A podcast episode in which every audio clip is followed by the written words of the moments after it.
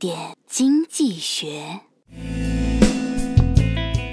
有一天下班路上，我开车回家，看着前方有空档，就变道过去了。没走多久，我就被警车示意拦下。警察问我：“实线不能变道，你不知道吗？你没有看到实线吗？”我说：“我看到了，可是我没有看到你呀。”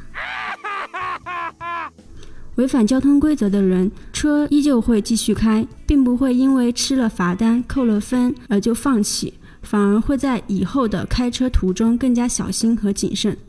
反倒是在投资的过程里，很多人一朝被蛇咬，十年怕井绳，从此就远离投资了。投资心理学家有言，在做任何投资前都要规避败犬效应。什么是败犬效应？投资者在投资失意时，就好像斗败的猎犬，把自己视为弱势者，把矛头指向投资工具的生产者或者销售者，不再投资金融产品。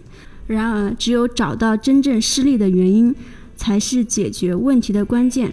如果你车技不佳，或者只敢开慢车，那就不要越界变向快车道，更不能违反交通规则随意改变车道。如果拿基金来说的话，自己承受不了太大的风险，那就避免申购股票型基金、分级基金之类的波动性较高的基金。